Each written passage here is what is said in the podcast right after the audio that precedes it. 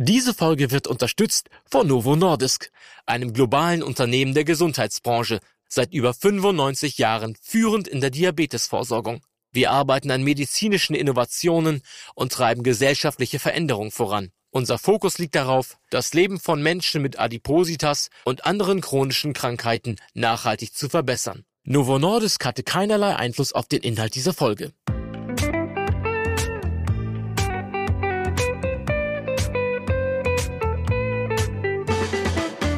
Dr. Med Matthias Riedel talkt ist Ihr Ernährungspodcast ohne schlechtes Gewissen. Welche Ernährungsweise ist wirklich gesund? Und wie kann ich mit meiner Ernährung Zivilisationskrankheiten entgegenwirken? Was sollte ich essen, wenn ich Übergewicht habe oder bereits zum Beispiel an Diabetes erkrankt bin? Wie vermeide ich Foodpfannen? Und wie sehr leidet mein Essverhalten bei einem stressigen Alltag? Und wie kann ich mich nicht mit Diäten plagen? Ernährungsdoc Dr. Riedel hat die Antworten. Der ernährungsmedizinische Kopf des Magazins ist nicht gesund. Dr. Med Matthias Riedel gibt Ihnen in jeder Folge Tipps und Tricks für die tägliche ausgewogene und gesunde Ernährung.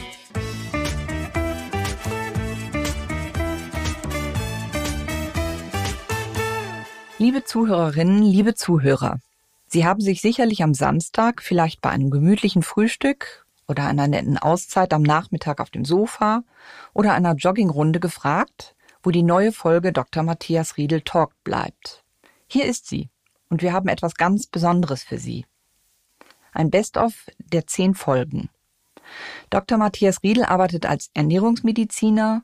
Wir kennen ihn aus dem Fernsehen als Ernährungsdoc. Er schreibt Bestseller, etwa Kochbücher und ist medizinischer Berater und Gesicht der Zeitschrift Ist dich gesund. Wir haben mit ihm über das Megathema unserer Zeit gesprochen, Übergewicht. Die Menschen in unserem Land werden nicht erst seit Corona immer schwerer. Dr. Matthias Riedel hat es sich zur Aufgabe genommen, Männer, Frauen und Kinder engagiert beim Abnehmen zu begleiten. Er hilft ihnen, die Ernährung nachhaltig umzustellen. Und das geht ohne Diäten, ohne rigorosen Verzicht. Dafür aber mit einer klugen Auswahl der richtigen Nahrungsmittel. In diesem Best-of erfahren Sie alles über die Fettfallen Supermarkt und Bäckerei, über gute und schlechte Fette, die Wichtigkeit von Eiweiß und den Umgang mit den oft verpönten Kohlenhydraten. Und Sie erfahren, warum Bewegung beim Abnehmen so wichtig ist, welche Operationen bei massivem Übergewicht helfen, aber auch, wie Medikamente eine Möglichkeit sein können, bei starkem Übergewicht, bei Adipositas, eine Gewichtsreduktion zu erreichen. Wir wünschen Ihnen viel Spaß beim Hören.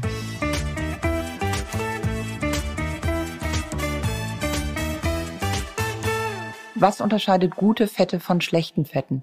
Ja, tolles Thema, äh, äh, Fette. Man kann gar nicht so viel dieses Thema ansprechen, weil es steckt immer noch so tief in den Köpfen.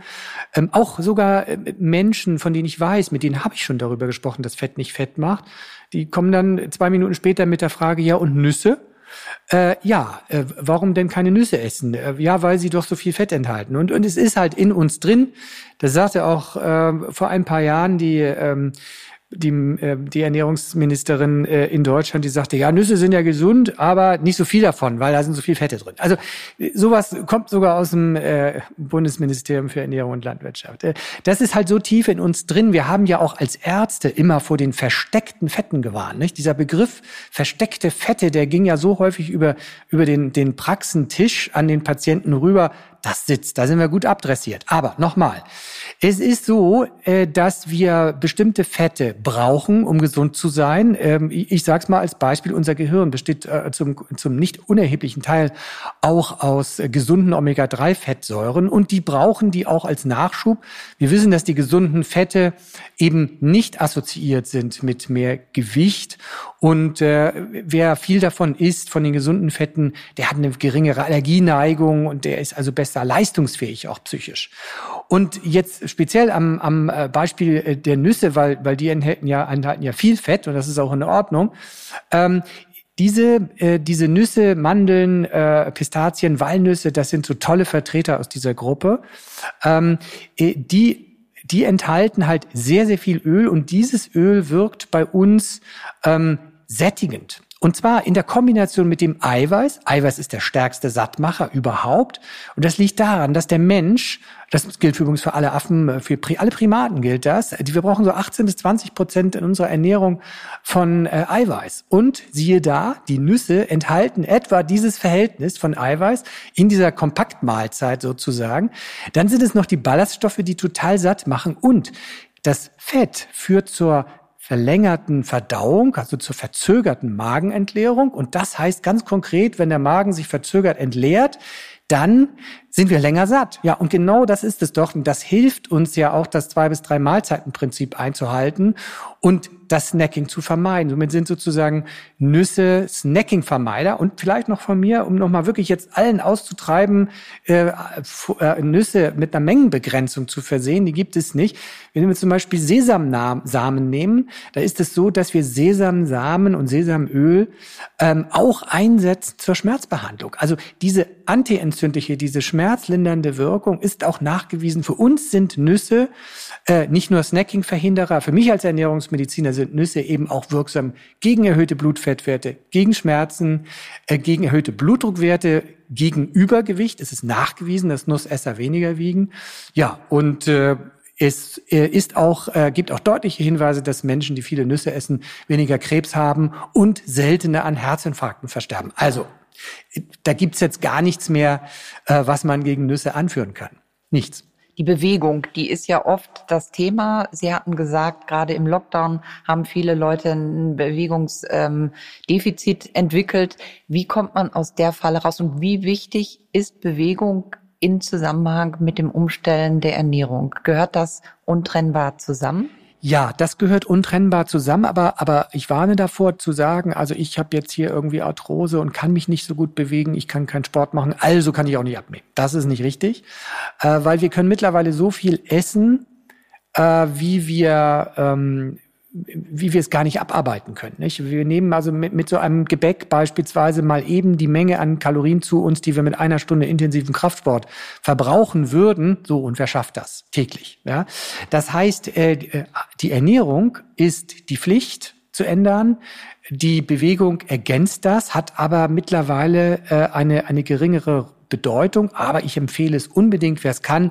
Es erhöht also unseren Verbrauch eben auch fördert den Aufbau der Muskelmasse und ähm, äh, die Muskelmasse, die wir mehr haben, äh, die verbraucht natürlich auch in Ruhe mehr. Das heißt, wir haben also dann einen höheren Grundumsatz, der einfach auch, so wenn wir nur auf dem Tisch, äh, äh, auf, auf dem Bett liegen oder am, am Tisch sitzen, der dann auch mehr Energie verbraucht. Wie so ein großer Automotor, der im Leerlauf einfach auch mehr Benzin schluckt. Und das nutzt natürlich auch ähm, bei der Gewichtsabnahme. Deshalb Sport, ich meine natürlich, klar, wir haben auch noch Auswirkungen auf die Psyche, die Gelenke, äh, der Stabilisierung wird dadurch gefördert. Selbst beschädigte Gelenke müssen bewegt werden, weil nämlich die Gelenkschmiere ja sozusagen das Blut der Gelenke ist und die Gelenkoberflächen dann mit Nährstoffen versorgt.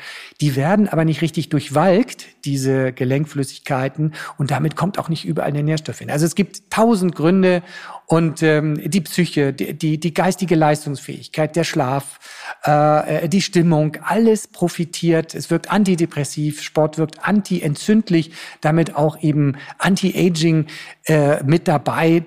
Das ist ein ganzes Füllhorn. Sport gehört zu unserem Leben wie Zähneputzen und äh, richtig ernähren, ja. Was genau ist Fast Food?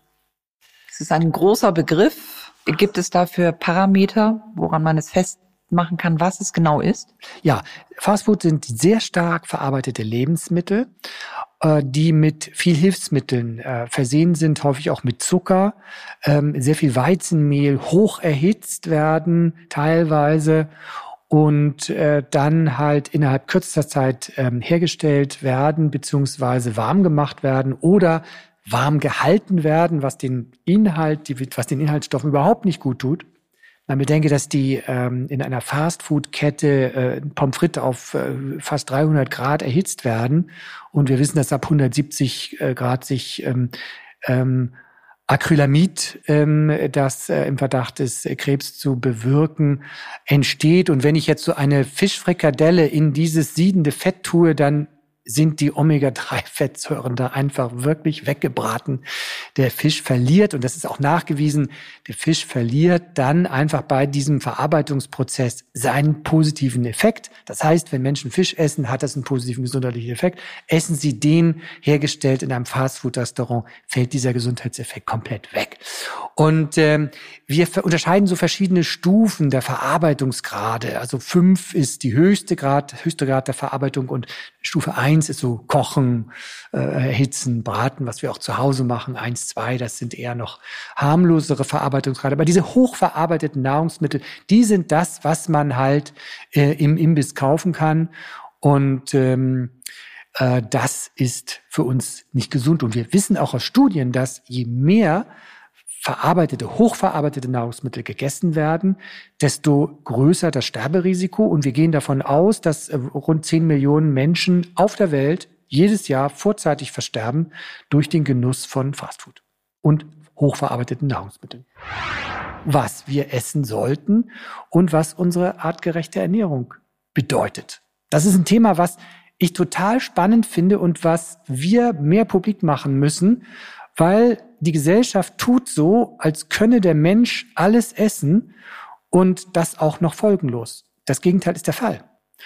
Und wenn wir dann schauen, wovon sich die Tsunami-Indianer ernähren, natürlich leben sie auch in Gemeinschaft und sie sind weniger isoliert. Sie haben aber auch Ärger, sie haben auch Streitereien. Und äh, sie werden auch 70 oder auch 80, das erreichen die schon. Ähm, aber wovon ernähren sich die Tsiname-Indianer? Und, und das hat die Forscher total verblüfft. Die haben sich zum überwiegenden Teil haben die sich von kohlenhydratreichen Nahrungsmitteln ernährt. Und würde man jetzt denken, Nanu, ist denn jetzt High Carb vielleicht die Lösung? Genau. Unsere Kultur äh, fordert im Moment an allen Stellen, an vielen Kochbüchern Low Carb. Das ist ja die große Antwort. Wenig Kohlenhydrate. Genau. Und genau das passiert dann nicht. Genau, das passiert da nicht. Ähm, aber die Frage ist eben auch, Low Carb, ist das eine richtige Ernährungsweise? Es ist die falsche Frage. In den Studien zeigen, wenn Sie Low Carb und äh, Low Fat vergleichen, dann zeigen Sie, da kommt eigentlich nichts bei raus. Also Low Carb hat vielleicht mehr Vorteile als Low Fat, aber die Tsiname-Indianer sagen ganz klar, ihr habt die falschen Fragen gestellt. Wir ernähren uns so, wie wir uns ernähren, so haben wir uns immer ernährt. Und das ist die menschentypische artgerechte Ernährung. Und das ist ein Begriff, den wir mehr prägen müssen, äh, weil äh, es geht nicht darum, dass wir vegan leben oder vegetarisch leben. Wir können auch vegane Chips essen, aber die Frage ist, sind die gesund? Die, um es kurz zu machen, die ähm, Tsiname-Indianer essen äh, überwiegend Kochbananen und äh, Mais und auch äh, Maniok. Und das gemeinsame, der gemeinsame Nenner dieser Hauptnahrungsmittel ist der enorm hohe Ballaststoffanteil. Und wenn man da mal schaut, wie sieht es in unserer Gesellschaft aus? Unsere Gesellschaft ist ballaststoffarm ernährt und das ist ein Grundübel, die ballaststoffarme Ernährung und die Antwort ist klar, unsere Ernährung ist dann artgerecht, wenn sie ausreichend Ballaststoffe enthält. Und wo sind die drin? Im Gemüse, in pflanzlichen Produkten. Also muss man das überproportionieren. Wer sich darüber mehr informieren will oder auch mal artgerechtere Rezepte kochen will, ähm, mein Team und ich, wir haben das zusammengefasst als ähm, artgerechte Ernährung. Und es ist interessant zu sehen, dass diese artgerechte Ernährung der Tsiname-Indianer sich in vielen Weltteilen wiederholt und komischerweise genau dort, wo viele Hundertjährige leben. Kohlenhydrate, komplexe Kohlenhydrate, ähm, äh, einfache Kohlenhydrate. Können Sie das einmal kurz erklären, weil ich glaube, dass das äh, nicht allen Leuten so bekannt ist. Genau, Kohlenhydrate sind äh, ja doch verbundene Zuckermoleküle. Wir kennen das als Stärke auch in den Kartoffeln. Und äh, es kommt jetzt ganz darauf an, wie die verpackt sind. Äh, das wohl ungesündeste äh, Kohlenhydrat ist Zucker, weil den nehmen wir auf und der steigt sofort im Blutzucker an. Wenn dann jetzt komplexere, größere Molekülketten von Kohlenhydraten existieren, dann muss das einmal äh, zerlegt werden. Und wenn wir die auch noch einpacken in pflanzliches Gewebe mit viel Ballaststoffen, dann ist die Verdauung so stark verzögert, dass der Blutzuckeranstieg relativ gering ist. Und vor allen Dingen haben wir natürlich auch in solchen pflanzlichen Produkten einen hohen Wasseranteil. Und wir haben einen hohen Ballaststoffanteil. Und der Kohlenhydratanteil von Gemüse ist relativ gering im Gegensatz zu dem von Kartoffeln, Reis und Nudeln. Und äh, wir äh, haben natürlich selbst in Vollkornreis nicht den Ballaststoffanteil, den wir äh, beispielsweise äh, in Pastinaken haben. Ja, und äh, das macht eben das Gemüse so empfehlenswert, weil es automatisch kohlenhydratarm ist und oder kohlenhydratärmer ist. Deshalb braucht man keine Sorge zu haben, dass man einen Kohlenhydratmangel hat, wenn man Kartoffeln, Reis und Nudeln weglässt, weil Gemüse enthält ausreichend Kohlenhydrate, die für den, der im Büro arbeitet, völlig ausreichend sind, dass er nicht abmagert. Warum ist es so wichtig und wertvoll, eine Essenskultur zu pflegen, die darauf beruht, in Ruhe mit lieben Menschen am Tisch die Mahlzeit einzunehmen? Also ich mache gern äh, einmal im Jahr Urlaub äh, in Südwestfrankreich. Ähm, das hat auch was mit dem mit dem äh, Essen zu tun und der Art und Weise zu essen. Und ähm, nicht nur mit meinem Wassersport, den ich da auch gerne mache, dem Wellenreiten. Aber wenn ich dort beispielsweise sehe, wie vor einem Landlokal, was wirklich perfektes Essen macht, die ganzen Handwerkerwagen stehen und die Handwerker sich die Zeit nehmen, die ja auch wenig Zeit haben, sich da eine Dreiviertelstunde hinzusetzen, kriegen dort ein Menü und ein Gläschen Wein serviert und nehmen sich die Zeit, in so einem Restaurant das Essen zu genießen in Ruhe, dann ist das wirklich der Gegenentwurf zu Deutschland, wo man allenfalls im Drive-In oder am Imbiss oder irgendwo im Bäcker sich ein, dieses Maurerbrötchen mit Met holt. Äh, das ist Esskultur ähm, und äh, ich, ich finde es toll, dass dort mit viel Liebe zubereitet wird dass sie lange geschafft haben, sich die Fastfood-Restaurants vom Leib zu halten. Da, wo ich Urlaub mache, gibt es sowas gar nicht. Und es ist schon recht städtisch auch dort. Und diese Liebe in der Auswahl des Essens, die, die, der, das, die Neigung, gemeinsam zu essen, langsam zu essen, eine Vorsuppe zu essen, auch wenn sie noch so klein ist, dann startet ja schon mal die Sättigungszeit von 20 Minuten. Äh, das langsame, gute Kauen, das Genießen und nicht das Schlingen. Äh, das macht ja richtige Ernährung aus. Die Ernährung und die Verdauung beginnt ja im Mund. Wir müssen es 20, 30 Mal kauen. Wer kaut denn Fastfood 20, 30 Mal? Das sieht man ja dann in den Fastfood-Restaurants. Wir haben unten auch eins drin in unserem Gebäudekomplex. Das wird ja runtergeschlungen. Nach fünf Minuten ist das weg. Und dann habe ich 500 Kilokalorien gegessen. Äh, nicht richtig gekaut und ähm, von fragwürdiger Qualität. Ja, Essen hat auch soziale Aspekte. Man isst üblicherweise und das eben schon seit frühester Menschheit zusammen und kaut gemeinsam und teilt. Und, ähm, und das ist Esskultur. Die ist uns ein Stück weit abhanden gekommen durch diese Fastfood-Kultur. Und vor allen Dingen dieses Nebenbei-Essen im Gehen, im Stehen, beim Fernsehen, äh, im Meeting, äh, das, ähm, das müssen wir zurückführen. Das hat sich viel in Deutschland eingebürgert.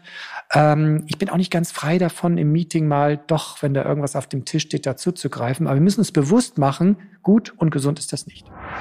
Was genau sind Zivilisationskrankheiten? Wie definieren sie sich? Ja, Zivilisationskrankheiten sind direkte Folgen einer nicht artgerechten, ich sag's mal krass, einer nicht artgerechten Menschenhaltung. Weil wir haben uns so daran gewöhnt, uns Gedanken zu machen, wie Tiere gehalten werden sollen, wie sie leben müssen, damit sie gesund bleiben. Und wir werden krank durch das Leben, das wir haben. Ergo sind wir nicht artgerecht gehalten. Wir halten uns nicht artgerecht. Und das hat etwas mit Bewegungsradius zu tun. Das hat etwas mit Stressvermeidung zu tun, mit Ruhe. Und das hat auch etwas zu tun und ganz besonders dieser Grund wird immer wichtiger mit der falschen Ernährung und der falschen Komposition. Es sind also nicht einzelne Nahrungsmittel, die uns töten und krank machen, sondern es ist die falsche Komposition. Was sind die verbreitetsten Zivilisationskrankheiten? Ich fasse es mal so zusammen. Das, was der deutsche Arzt in seinen Praxen hat, sind zu 90 Prozent Erkrankungen, die mit falscher Lebensweise zusammenhängen. 90 Prozent. Also insbesondere mein Zentrum für Diabetes und Ernährungsmedizin und angrenzende Fachgebiete im Medikum Hamburg gäbe es nicht mit den 50.000 Patienten pro Jahr, wenn wir uns, wenn wir artgerecht leben würden. Wann ist ein Mensch Es ist ja eine fließende Linie. Wann ist ein Mensch so übergewichtig, dass er Hilfe suchen muss? Wie ähm, würden Sie das definieren? Ja. Es gibt ja bestimmt, ähm, Sie haben eh von vielen Grauzonen gerade gesprochen, ja. aber das ist sicherlich etwas, wo sich viele Leute auch fragen und, und, und wenn Sie die Sendung sehen, wenn Sie äh, Ihre Zeitschrift kaufen, ist dich gesund, sich fragen, muss ich was tun? Bin ich an dem Punkt, wo ich etwas tun muss? Ja. Würden Sie diese ähm, Menschen ähm, auffordern, wenn sie sich nicht wohlfühlen, ist das der Punkt? Dann ist er schon überschritten. Ähm, äh, ich, ich gehe so weit auch aus meiner Erfahrung, ähm, wann haben wir die besten Erfolge? Die besten Erfolge haben wir so früh wie möglich. Und Deshalb habe ich ja auch ähm, die Macht der tausend Tage geschrieben, weil das beginnt schon bei Kindern. Es ist so, ähm, Übergewicht, wenn es Probleme macht, ist es schon sehr, sehr, sehr spät. Es ist nicht zu spät, dann kann man noch was machen, aber wenn Übergewicht schon zu Schäden ob es nun Psyche ist, geführt hat, weil die Psyche leidet natürlich dann mit, dann sind wir schon ziemlich weit, dann hat der Körper schon stark gelitten. Aber äh, wir wissen, dass Übergewicht im Jugendalter fast nicht mehr therapierbar ist. Deshalb ist meine, meine, mein dringender Appell, jedes Übergewicht in, in jedem Kindesalter ist ähm, therapiebedürftig im Sinne, dass man mit einem Fachmann darüber spricht, dass das Ernährungsverhalten in der Familie auf den Prüfstand gestellt wird, weil das Ernährungsverhalten ist das, wonach die Kinder am Vorbild lernen äh, Sie werden geprägt und deshalb ist es so, dass wenn wir die Eltern behandeln, nehmen die Kinder automatisch ab. Und je früher wir das machen, desto besser. Mittlerweile ist jede zweite Frau im gebärfähigen Alter übergewichtig. Das ist ein Drama, weil nämlich diese Mütter aber auch übergewichtige Väter das Risiko für Krankheiten für ihre Kinder später erhöhen, und zwar deutlich. Das geht bis hin zu einer erhöhten Krebsneigung, zu einer erhöhten Neigung zu Übergewicht und Adipositas.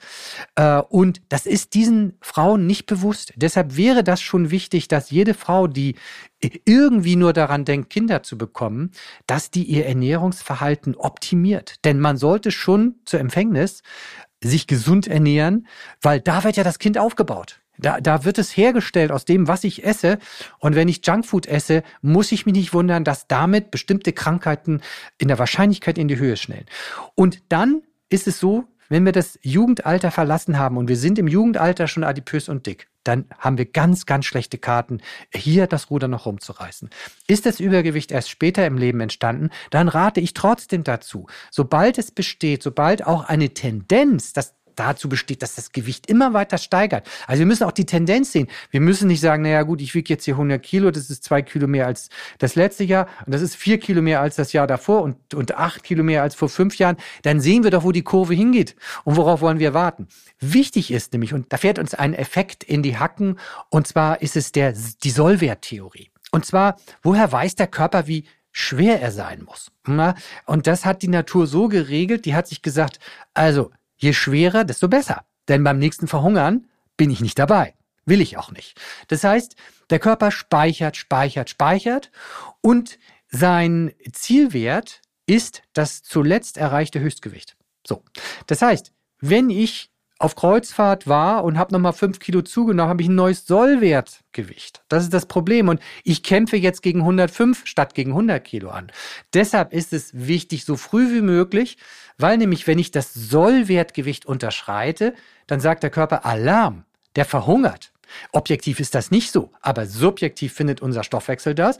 Und dann macht er was? Folgendes. Er fängt an, Energie einzusparen, weil es geht ja offiziell ums Verhungern. Der Körper weiß ja nicht, wie lange jetzt dieser Energiemangel herrscht. Und er, er schüttet Hungerhormone aus. Und die setzen uns zu. Und deshalb wird das immer schwieriger, je später wir anfangen, das Gewicht zu reduzieren, es zu therapieren. Diese Folge wird unterstützt von Novo Nordisk. Sie leiden unter starkem Übergewicht? Besuchen Sie unsere Webseite www.meinwegzumwunschgewicht.de und erfahren Sie hier mehr über die verschiedenen Behandlungsmöglichkeiten, welche Sie mit einem Arzt besprechen können. Den Link finden Sie in den Show Notes.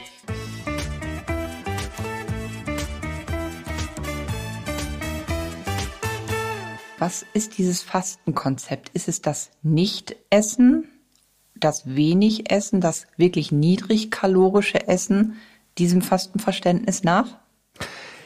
Ja, äh, es ist beides. Ähm, es ist einmal so, vielleicht, um das besser einzusortieren, in ein Gesamtkonstrukt. Wir hatten ja vorhin gesagt, dass es unheimlich viele Trends gibt, Ernährungsarten. Ist denn Fasten, Schrägstrich Intervallfasten, ein Trend? Ähm, und der Trend wäre dann ja kritisch zu bewerten. Wenn man das in einem Atemzug mit Paleo benennt, dann muss man sagen, ja, Paleo ist ein Trend, wissenschaftlich überhaupt nicht bewiesen und gehört für mich wieder zurück in die Schublade. Bitte nicht, weil es einfach äh, kein äh, gesunder Trend ist. ist. Wir müssen immer gucken, was braucht der Mensch? Was braucht der Mensch für seine artgerechte Ernährung? Und damit eröffnen wir tatsächlich da ein Fach, nämlich das Fach Pausen zwischen den Mahlzeiten. Und insofern ist Intervallfasten kein Trend, sondern ein Element der artgerechten Ernährung, wie ich das definiere. Und wir sehen, dass mit den Elementen der artgerechten Ernährung der Mensch gesünder, schlanker ist. Und Intervallfasten ist ein Teil davon. Woher kommt das? Ist es so, dass wenn man äh, ständig isst, dann hat das, äh, der Körper ständig damit zu tun. Es kommt zu zwei Effekten. Einmal muss das Immunsystem immer schauen, was kommt da rein? Muss ich mich aufregen? Sind es vielleicht Salmonellen? Sind es Erreger? Äh, muss das Immunsystem aktiv werden? Und das war ja in der Entwicklungsgeschichte des Menschen so, dass das Immunsystem immer aktiv werden musste, wenn wir gegessen haben. Da waren ja immer Keime drin. So, das Immunsystem ist also immer aktiv, wenn ich esse, um zu gucken, ob da was Gefährliches reinkommt. Und wenn wir jetzt schauen, in unserer westlichen Welt, da essen wir ständig und das Immunsystem ist ständig dabei zu gucken, was da reinkommt. Das ist schlecht, weil es insgesamt das äh, Immunsystem belastet, äh, es immer in eine erhöhte Aktivität versetzt. Und wir wissen, dass das chronisch am Ende dazu führt, dass die Entzündlichkeit des Körpers zunimmt im Körper, dass stille Entzündungen, die wir so gar nicht merken, aber dass das Entzündungsniveau, also die Neigung, sich aufzuregen vom Immunsystem her steigt und dass damit auch Autoimmunerkrankungen häufiger werden. Ne? Denn Autoimmunerkrankungen sind Entgleisungen dieser Kontrolle der Entzündung und das wird leider durch das ständige Essen getriggert. Das heißt im Umkehrschluss, wir brauchen die Pausen, damit das Immunsystem einmal zur Ruhe kommt und es nicht in eine chronische Überforderungssituation kommt im Sinne eines Anstiegs der stillen Entzündung. Aber auch noch aus einem zweiten Grund brauchen wir diese Pausen, weil das, was wir essen, das muss ja nachher in die Zellen gebracht werden. Und wenn wir jetzt Kohlenhydrate essen, die sind ja fast immer dabei, dann brauchen wir Insulin, um diese Kohlenhydrate als Zucker in die Zellen aufzunehmen. So, und wenn ich jetzt ständig esse, habe ich ständig einen erhöhten Blutzuckerspiegel. Die Bauchspeicheldrüse ist immer am Arbeiten, schüttet immer Insulin aus und Insulin ist nun mal ein wir nennen das anaboles, also ein aufbauendes Hormon und leider fördert das Insulin eben den Fettaufbau. So, und wenn ich jetzt immer esse, und immer einen erhöhten Insulinspiegel habe, bin ich immer im Fettaufbaumodus und es fällt mir total schwer abzunehmen. Das sind die beiden wichtigsten Gründe. Der dritte Grund ist noch, das Immunsystem, das in den Pausen endlich mal Ruhe hat, ja, das hat ja noch andere Aufgaben. Es hat nämlich den, die Aufgabe, dafür gab es auch einen Nobelpreis, die sogenannte Autophagie zu betreiben. Und das ist jetzt Nummer drei. Autophagie ist, wenn etwas kaputt gegangen ist im Körper, dann muss das beseitigt werden. Das macht das Immunsystem. Das frisst es weg mit Fresszellen, das wird beseitigt und repariert. Und diese Reparaturprozesse, die brauchen Ruhe, die brauchen Pause. Und diese drei Gründe sind es, weshalb es Sinn macht, nicht ständig zu snacken, sondern Pausen einzuhalten. Und da reden wir jetzt über verschiedene Abstufungen von Pausen. Und die einfachste Abstufung ist das Drei-Mahlzeiten-Prinzip. Das ist übrigens ein Grundelement der artgerechten Ernährung drei Hauptmahlzeiten, wirklich satt oder auch zwei Hauptmahlzeiten. Das ist das Optimale für Menschen. Wer das einhält, der wird Schwierigkeiten oder wird schwerer haben zuzunehmen. Ich weiß, wenn ich zwei Mahlzeiten zu mir nehme, nehme ich immer eher ein Kilo ab, wenn ich drei Mahlzeiten esse, dann schaffe ich es, mein Gewicht zu halten. Ich habe also eher das Problem andersrum. Nicht? Das ist jetzt nicht das Normale, aber äh, ich merke das auch. So, und dieses können wir in der, unter der Überschrift Pausen, das können wir auch noch weiter treiben. Wir können dem Immunsystem und der Bauchspeicheldrüse mit seiner Insulinproduktion noch mehr Ruhe gönnen. Und dann steigern wir natürlich diesen Effekt so der Autophagie, also der Reparaturprozesse, der Minderung der Entzündlichkeit und auch der Senkung, Absenkung des Insulinspiegels. Und das sind dann die verschiedenen Formen des Intervallfastens. Deshalb ist, und das ist mir ganz wichtig zu betonen, das Intervallfasten äh, keine Ernährungsform, auch keine Diät, auch kein Mittel, um abzunehmen, sondern es ist ein Element der artgerechten Ernährung. Und wer dann auf die anderen Elemente verzichtet, der bleibt auf halbem Wege stehen. Deshalb würde ich jedem auch raten, ja, Intervallfasten, klar, ist gut und gesund.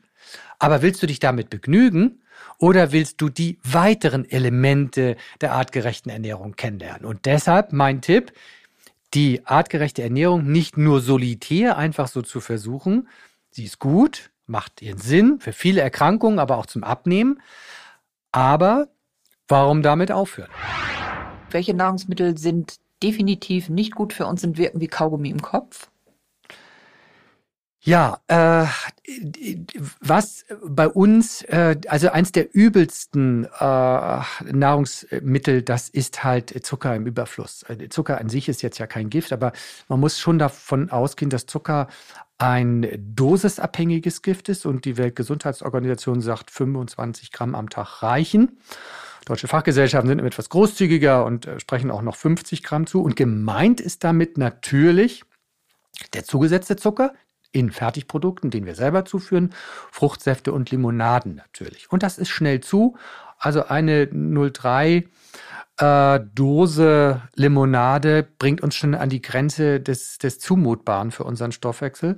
Und da beginnt dann schon langsam die Giftdosis. Äh, das bewirkt bei uns im Gehirn, ähm, Forscher haben das mal mit suchtähnlichen Verhaltensweisen verglichen. Ja, das gibt es. Es ist halt keine Substanzabhängigkeit, aber es macht Veränderungen wie eben Sucht. Aber was es ganz bestimmt macht, ist, es macht Verhaltenssüchte.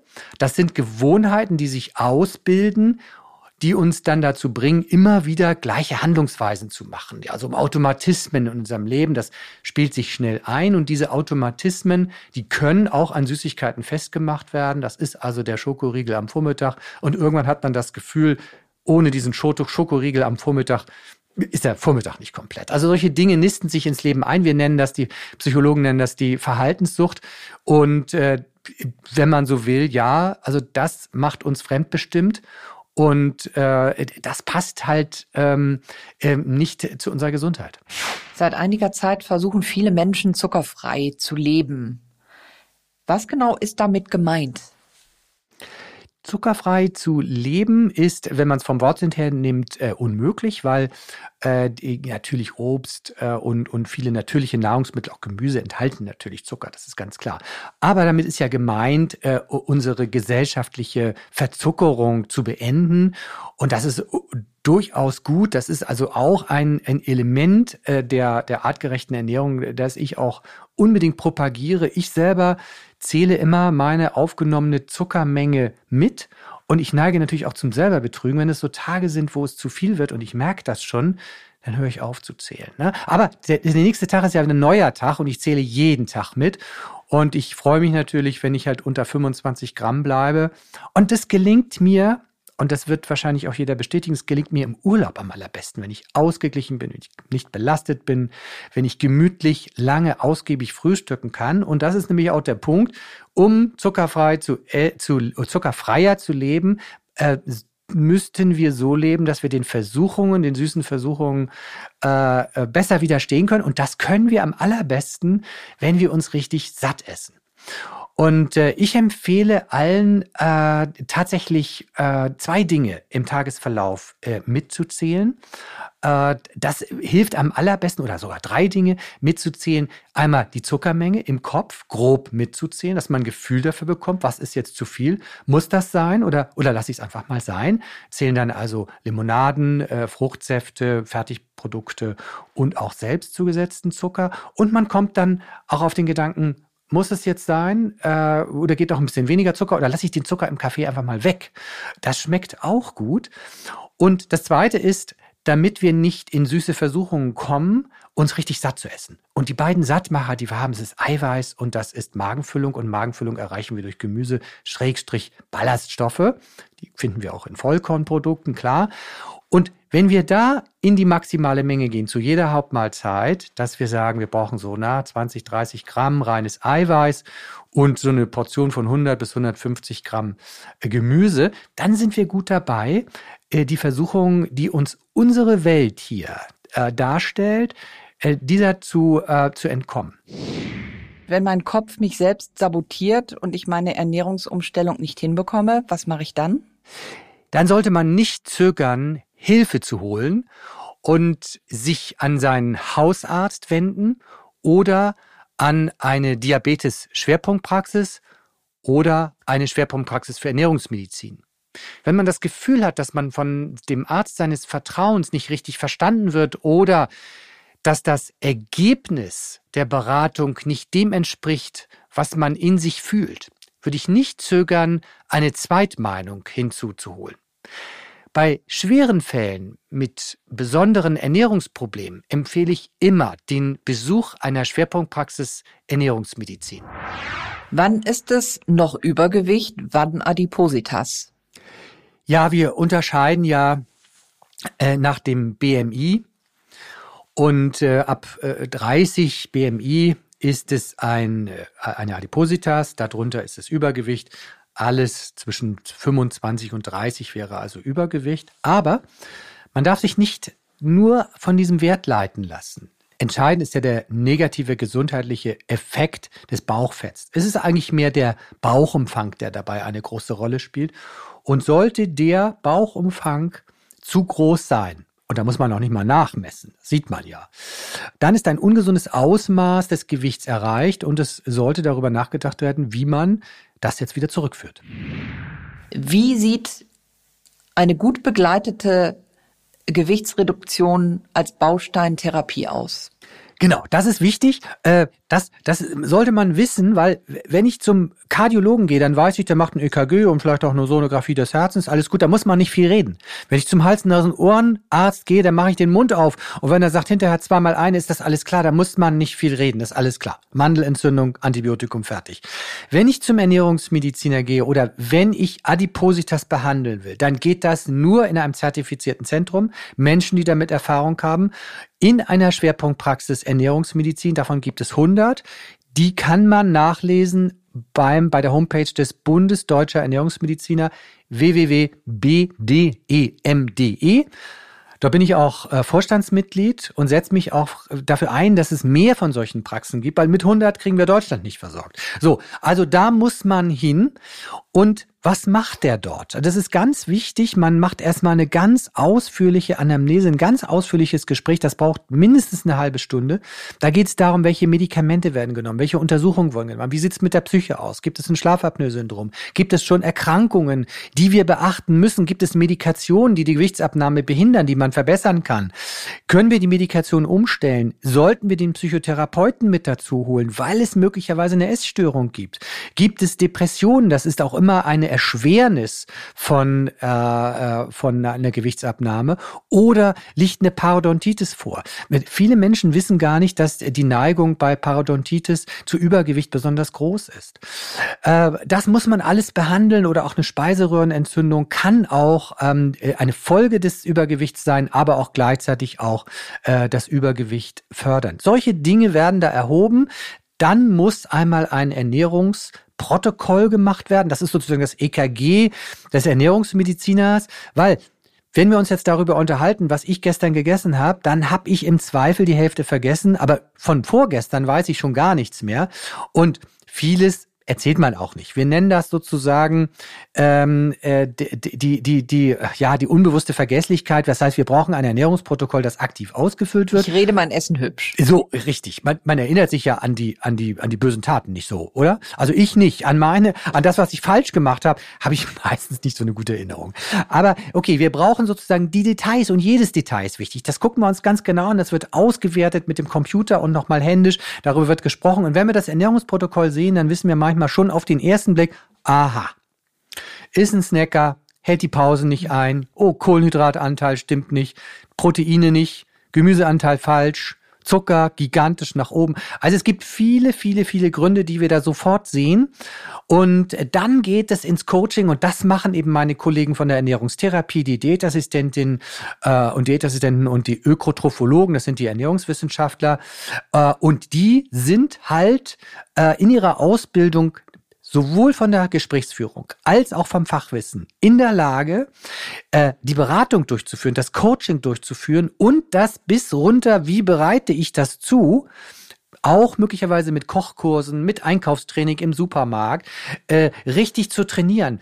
Warum muss dieses Coaching erfolgen? Weil wenn man mir jetzt, ich nehme mal das Beispiel vom Steuerberater, wenn mir der Steuerberater erklärt, wie ich jetzt meine Steuererklärung zu machen habe, dann nick ich brav und wenn ich dann am Schreibtisch sitze, weiß, wie war das jetzt noch? Setzt die Generalamnesie zu diesem Thema So ist ein. das, ja. Oder wenn ich jetzt irgendwas am Auto reparieren soll und ich gucke in die Gebrauchsanweisung, okay, ich habe es gelesen, ich habe es verstanden und dann stehe ich mit dem Schraubenzieher da und sage, oh, Moment, was, hier, was jetzt zuerst? Ne? Und dann schraube ich doch das Falsche ab, es bricht alles zusammen.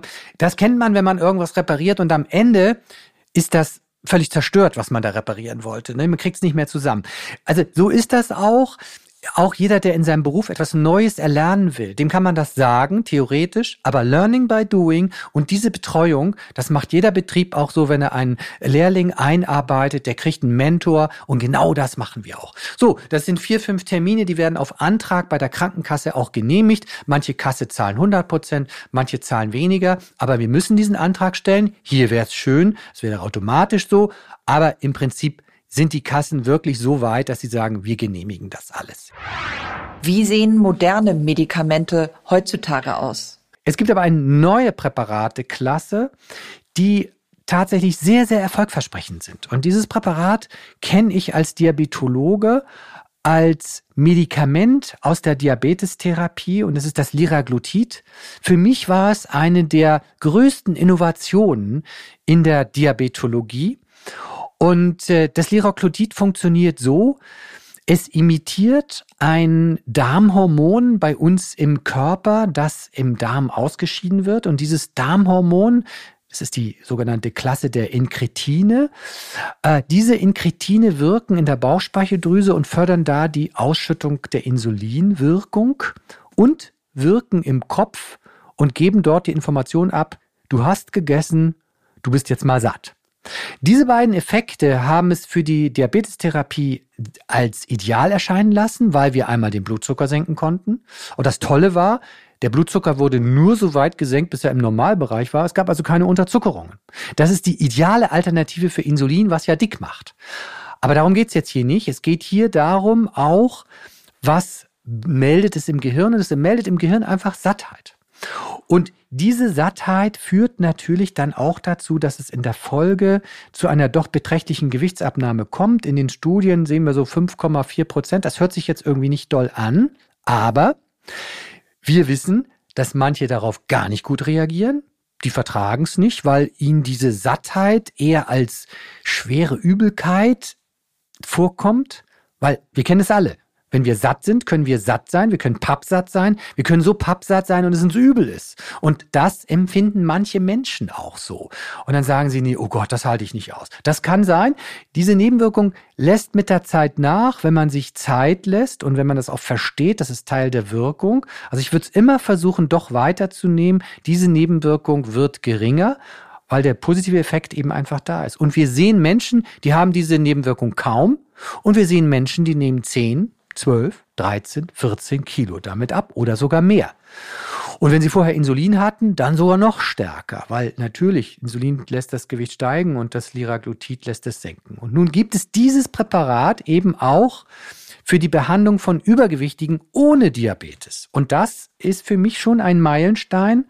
Und während ich sonst immer sehr, sehr skeptisch bin gegenüber Krücken, medikamentösen Krücken bei der Gewichtsabnahme, besonders wenn sie gefährliche Nebenwirkungen haben, das kommt für mich gar nicht in Frage, sehe ich hier diese gefährlichen Nebenwirkungen nicht. Und ich weiß eben auch aus der Diabetestherapie, dass diese Präparate sehr sicher sind und sogar helfen, den Blutdruck zu reduzieren. Sie vermindern das Leberfett, sie vermindern das Fettgewebe im Bauchraum und sie reduzieren die Wahrscheinlichkeit für Infarkte. Also wir sprechen hier jetzt nicht über negative Nebenwirkungen, sondern für Nebenwirkungen, die positive Effekte darstellen.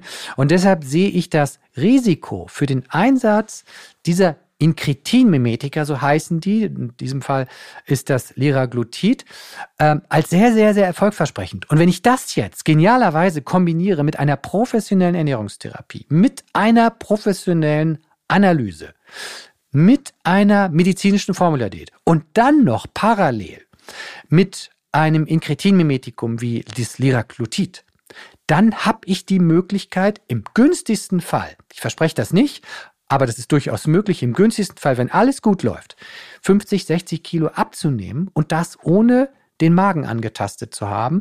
Ich würde dann natürlich, wenn die Ernährungstherapie gut gegriffen hat und dieser Ernährungsmaßanzug sitzt und passt, das auch wirklich funktioniert, die Bewegungsverhältnisse sich verändert haben, dann nehme ich diese Medikamente wieder raus, dann muss ja auch die Formula-Diät rausgenommen werden und dann geht es auf die lange Distanz und das natürlich ein kritischer Moment. Was passiert, wenn ich die Krücken wegnehme? Läuft der Mensch jetzt mit dem besseren Gewicht alleine weiter? Es wird zu einem leichten Gewichtsanstieg kommen, aber wenn beide Seiten gut waren, Patient wie auch der Ernährungstherapeut, der Ernährungsmediziner, dann hat das Erfolg tatsächlich auf eine dauerhafte Lösung. Und wenn nicht, dann gibt es nochmal wieder die Möglichkeit eines vorübergehenden Einsatzes, einer Formuladiät, einer Ernährungstherapie oder auch des Inkretinmimetikums. Diese Folge wurde unterstützt von Novo Nordisk, einem globalen Unternehmen der Gesundheitsbranche, dessen Fokus darauf liegt, das Leben von Menschen mit Adipositas und anderen chronischen Krankheiten nachhaltig zu verbessern. Novo Nordisk hatte keinerlei Einfluss auf den Inhalt dieser Folge.